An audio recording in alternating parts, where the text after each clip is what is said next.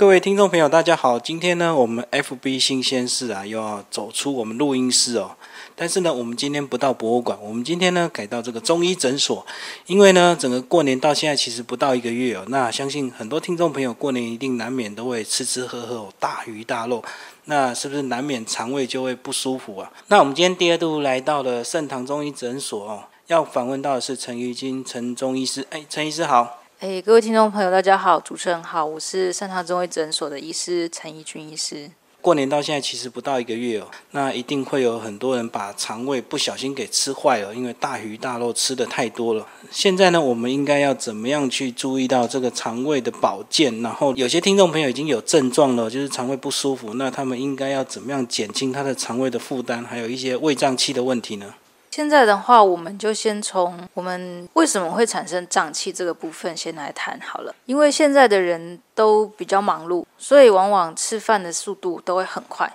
所以常常在门诊里面，我如果遇到有胀气的这个患者来看诊的时候，我常常会问他们的一个问题，就是说，那请问你吃一餐饭的时间是多久？很多人他给我的回答都是大概十分钟吃完一个便当。其实这样子的速度来讲，对我们的胃会造成非常大的一个负担。因为如果你吃太快的话，你没有办法把这个食物咀嚼的非常的细。那因为没有办法咀嚼的非常细，那如此一来的话，这个胃的负担就会非常的重。因为胃它就变成说要先把这些食物磨碎，磨碎之后再去进行后续消化的动作。在这样子的过程当中，变成说这个食物啊停留在胃里面的时间会比较久。那一旦停留时间久了之后，这些食物就会开始产生一些气体。那开始产气之后呢，就会是胀气的开始。那另外一方面呢，现在还有很多人就是吃饭的时候会喜欢啊一边讲话啊一边吃饭。当我们一边讲话又一边吃饭的这个同时，就会变成说，我们除了吞下食物之外，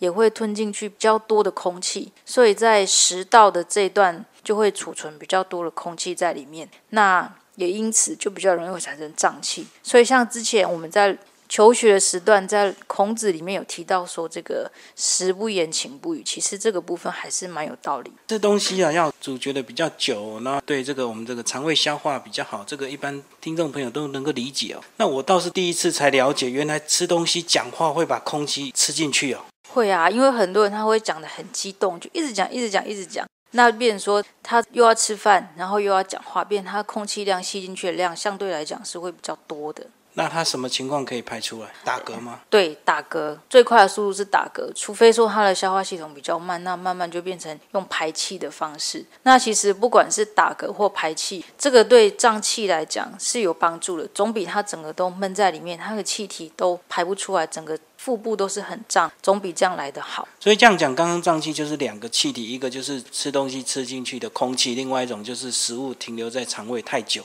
产生气体。是的。再，我想请教陈中医师哦，有哪些食物它是比较容易引起胀气的？诶，容易引起胀气的食物哦，其实它大部分都是蛋白质含量比较高的。那蛋白质含量，不论是动物型的蛋白质或者是植物型的蛋白质，都一样，都是会比较容易会造成胀气。那譬如说肉类、豆类、奶、蛋，另外还有一个就是甜食，其实这些东西都比较容易会造成我们胀气的情况比较容易出现。那我们现在来细细的讲这几类好了。那像肉类的话，尤其是像红肉，红肉来讲就是比如说猪肉、牛肉、羊肉这些，它比较容易会造成这个胃的负担，因为它蛋白质的含量会比较高一点，那造成它这个胀气的状况会比较明显。豆类的话呢，其实最常见的就是豆类制品，比如说一些豆皮、豆干或者一些素食容易出现的塑料。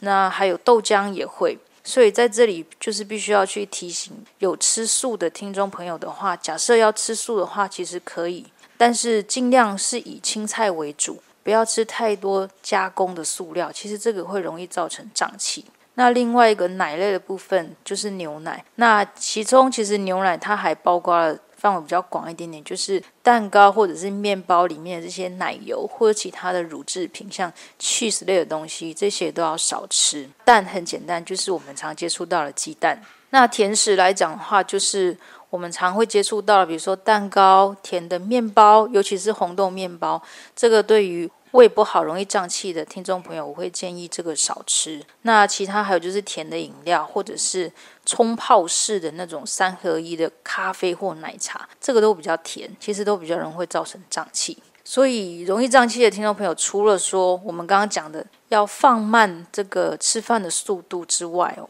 我们在刚刚提到的这些含蛋白质量比较高的肉类、豆类、奶。蛋跟甜食，在这些食物的摄取上，它这个比例也要稍微调低一点，这样才能够去避免胀气反复的发生。陈中医师，你刚刚提到是红肉，那像鸡肉它是算白肉，所以它就蛋白质比较没有那么高。诶，应该是说鸡肉来讲，哦，其实如果说我们要吃的话，可以，但是不要是太复杂的烹调，比如说炸的鸡排啦，或者是较油腻的烹调方式来讲的话，也是容易会造成胀气哦。那还有我们小时候常常听到说吃地瓜就会排气，那地瓜是算容易产生胀气的食物吗？诶，地瓜不是，地瓜它是因为它里面的纤维比较粗，那比较粗的话，它会促进肠胃的蠕动，那促进肠胃蠕动的时候，就会把肠道里面累积的气体给排出来。所以它会就是让你容易会有排气的这种效果。所以它是把身体本来的气排出去，不是它产生气让你一直去排气。对，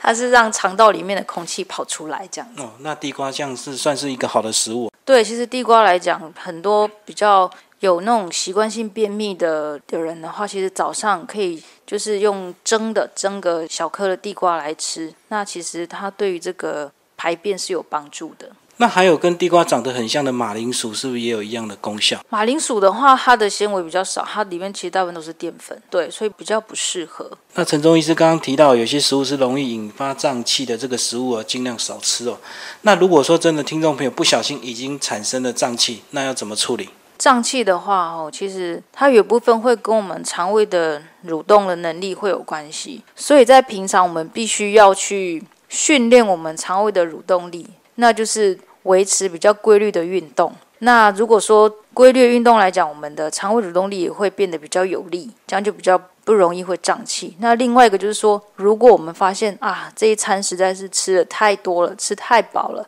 那吃完饭之后就希望不要继续坐在电视前面看电视。要出去稍微走一走、散步，所谓饭后百步走，活到九十九。其实这个就是说，让我们吃完饭之后去散个步、走一走，然后促进这个肠胃的蠕动。那这个对胀气来讲也是可以改善，而且能够避免变胖、维持身形。刚刚提到这个规律的运动能够促进这个肠胃蠕动，是什么样的运动？促进肠胃蠕动。其实运动的话，如果说可以去快走，是还蛮不错的一个选择。饭后来讲，我比较不建议太激烈的快走了。那如果平常有空闲的时间的话，就可以用快走的方式去训练我们肠胃的蠕动能力，这样子。那是有讲说饭后半小时，还是说饭前？如果说是我们要训练我们的肠胃蠕动来讲的话，就是。不要在餐前，也不要在餐后，就是你平常，比如说白天啊，早上有空，或者是傍晚或下午有空，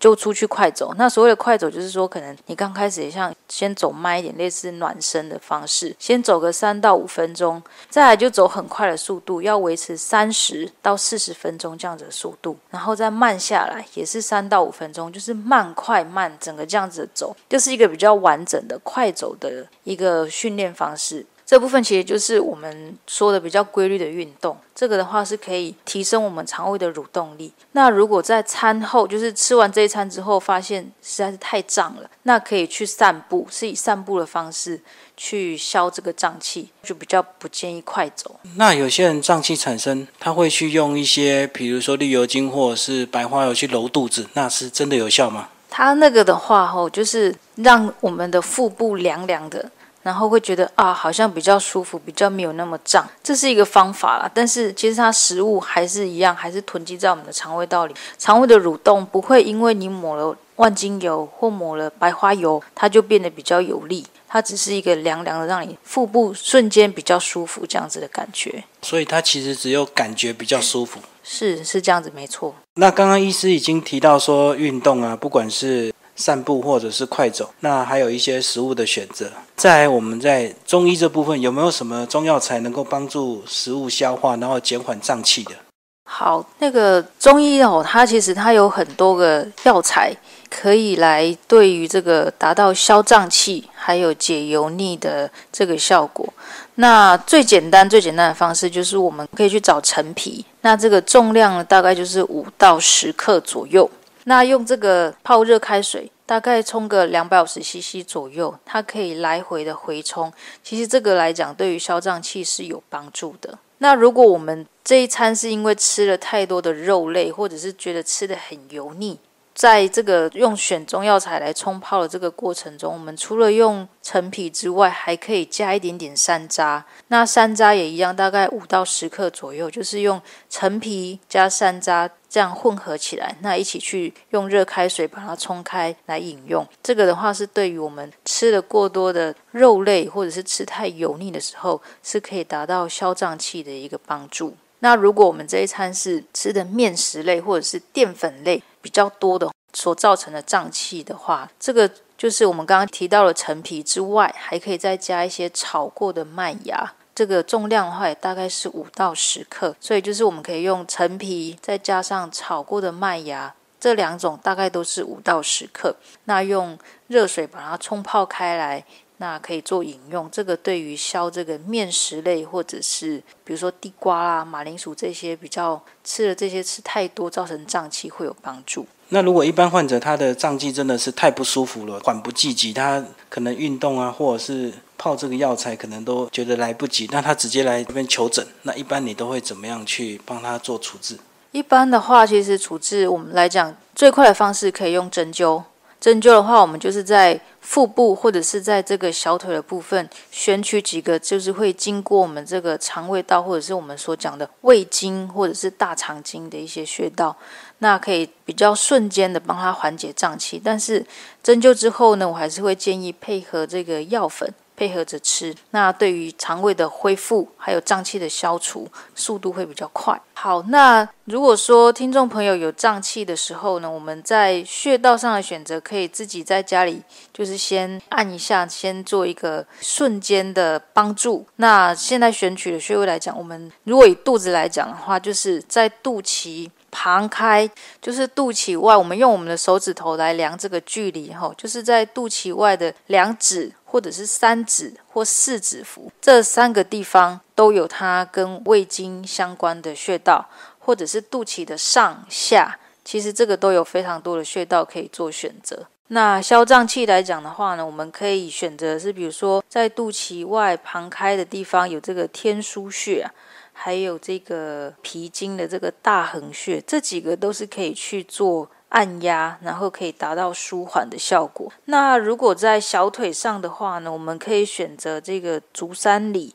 还有上巨虚，还有丰隆这几个穴道，都可以去做一些按压来消这个胀气。那按压的力道嘞？按压的力道来讲，其实要有一点深度哦，然后是以往下压。比如说小腿来讲的话，我们就是按住，然后慢慢的往下推，这样子才有办法把这个气给顺下来。纯粹就用指头就好，还需要去辅助一些东西吗？如果说有刮痧棒，或者是那种比较尖一点点，但是不要太尖，就是那种圆头比较圆钝型的那个器具的话，是可以帮助辅助使用。可以配合白花油或者是万金油这些药膏吗？可以啊，可以啊。就是如果说我们在按压，比如说像腹部，我们就可以先抹一些白花油或万金油在这个。肚子的表皮上，那再按压这个天枢穴、大横穴，或者是中脘啊，这些都可以去做一些按压，然后来取得消胀气的这个效果。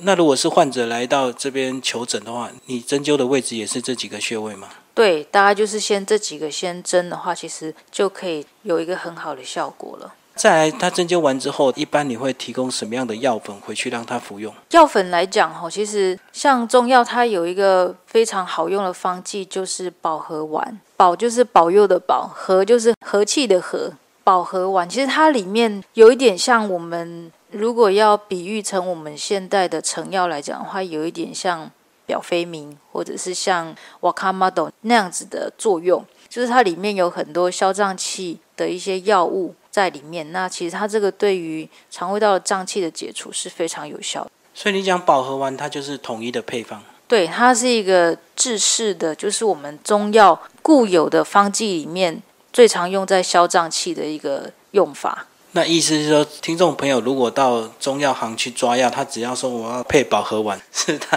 那个就知道怎么抓。这个的话，其实我还是比较不建议说啊，我就知道好。那在这边节目有听到饱和丸，我只要胀气就去外面抓饱和丸来吃。其实这个在我们医师的角度是比较不适合啦，因为我会觉得说，每个人胀气的原因跟他的造成胀气的这个程度到底是。怎么样的话，我是希望还是可以经由医师的诊断，那配合就是去调配适合他目前可以帮助他解除胀气的一个方药，这样会比较好。那刚刚中医师提到这个食材啊，还有运动，还有一些穴位的一些按压，吼，可以舒缓这个胀气。那睡眠跟胀气有关系吗？诶，应该是说有些人容易因为胀气，然后造成他不好睡。其实，在中医我们的这个经典里面，他有提到一句话，就是说。胃不和则卧不安呐，就是你的胃如果不舒服，你就没有办法好好的睡觉。那所以在这个部分来讲，很多人也会因为肠胃的不舒服，比如说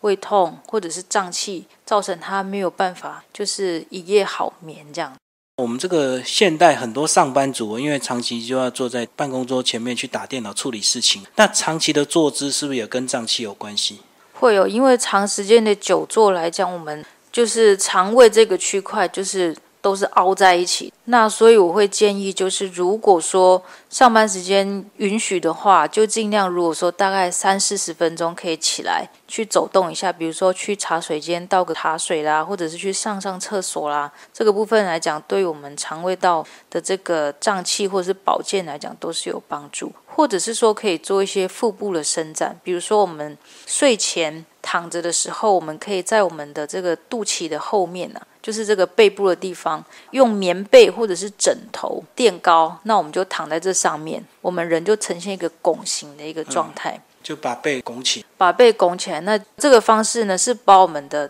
胃还有肠胃道的部分给拉开，借着这个拉开跟伸展，第一个可以去避免宿便的累积。然后再就是可以消胀气的。那至于说躺在上面要躺多久，这个时间上来讲呢，我们就是躺上去之后，大概数个七到八秒，我们就下来休息一下，之后再上去，就这样来来回回，大概三到五次就可以。只要每天这样持续的做，其实不管是胀气或者是便秘，都会有改善。那如果真的很不舒服，刚刚很多方法都试过了，那是不是泡热水澡会不会有帮助？泡热水澡的话会是一个方式，但是这里会有一个必须考虑的一个点，就是说，因为其实肠胃已经比较不舒服，变说我们的血液各方面大部分还是会汇集在肠胃的这个地方，就很像我们刚吃饱饭，那肠胃这边的血流量会比较大。那如果去泡澡的话，会有个担心的点，就是比较人会头晕，比较人会头晕，所以这个部分的话，我比较不建议泡澡。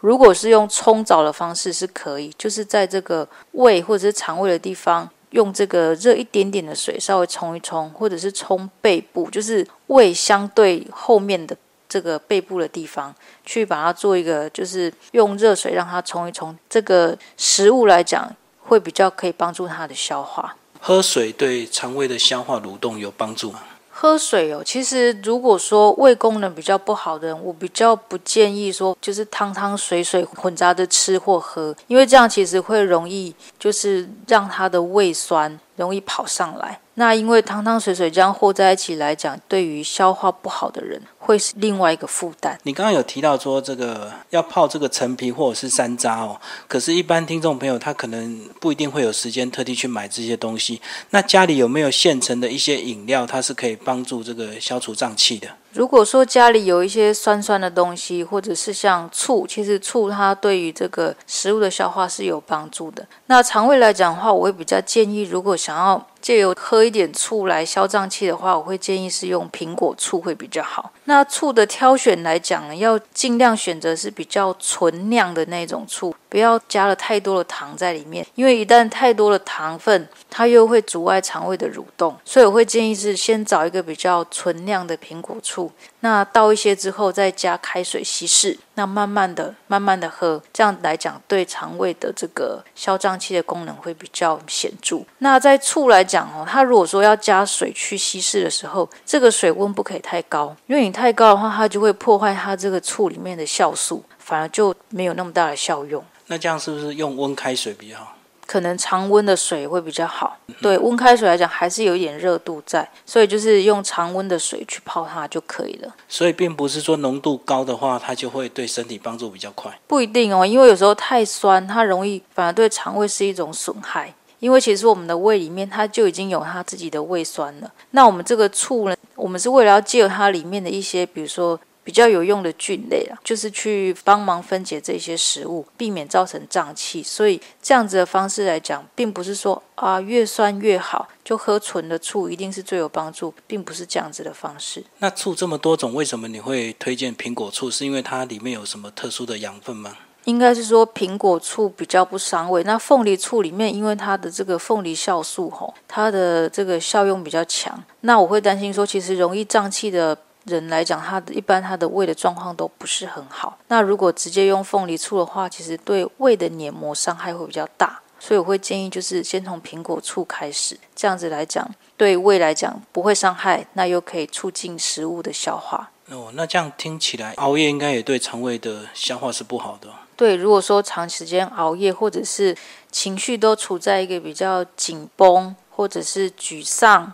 不快乐的状态之下，其实肠胃的功能也都会间接的受到影响。最后，钟医师啊，那个现在是三月份哦，有没有什么要特别提醒听众朋友的？三月的话，其实在气温来讲，它还不是很稳定，就是在要从冬天进入春天，所以它一下会忽冷忽热，就是早晚的温差会非常大，所以会希望。就是提醒各位听众朋友，就是呃，可能衣服的这个选择或者是保暖要做好。那还有就是尽量饮食上呢，也要非常的有节制，就是不要暴饮暴食。因为其实在中医来讲，我们的免疫力跟肠胃都会有相关性。所以如果我们肠胃保健的好，相对免疫力就会跟着提升。那对于这个。三月的忽冷忽热天气呢，我们就比较能够有足够的免疫力来抵抗它。就是如果你肠胃好，你的免疫力就高，然后就比较不容易感冒或者是发烧。对，是这样子。最后是不是再帮我们听众朋友做一个叮咛哦？就是关于肠胃这个脏器的部分，要特别注意的是什么？好，肠胃的部分来讲，就总结我们刚刚所说的，第一个，吃饭的速度要慢一点。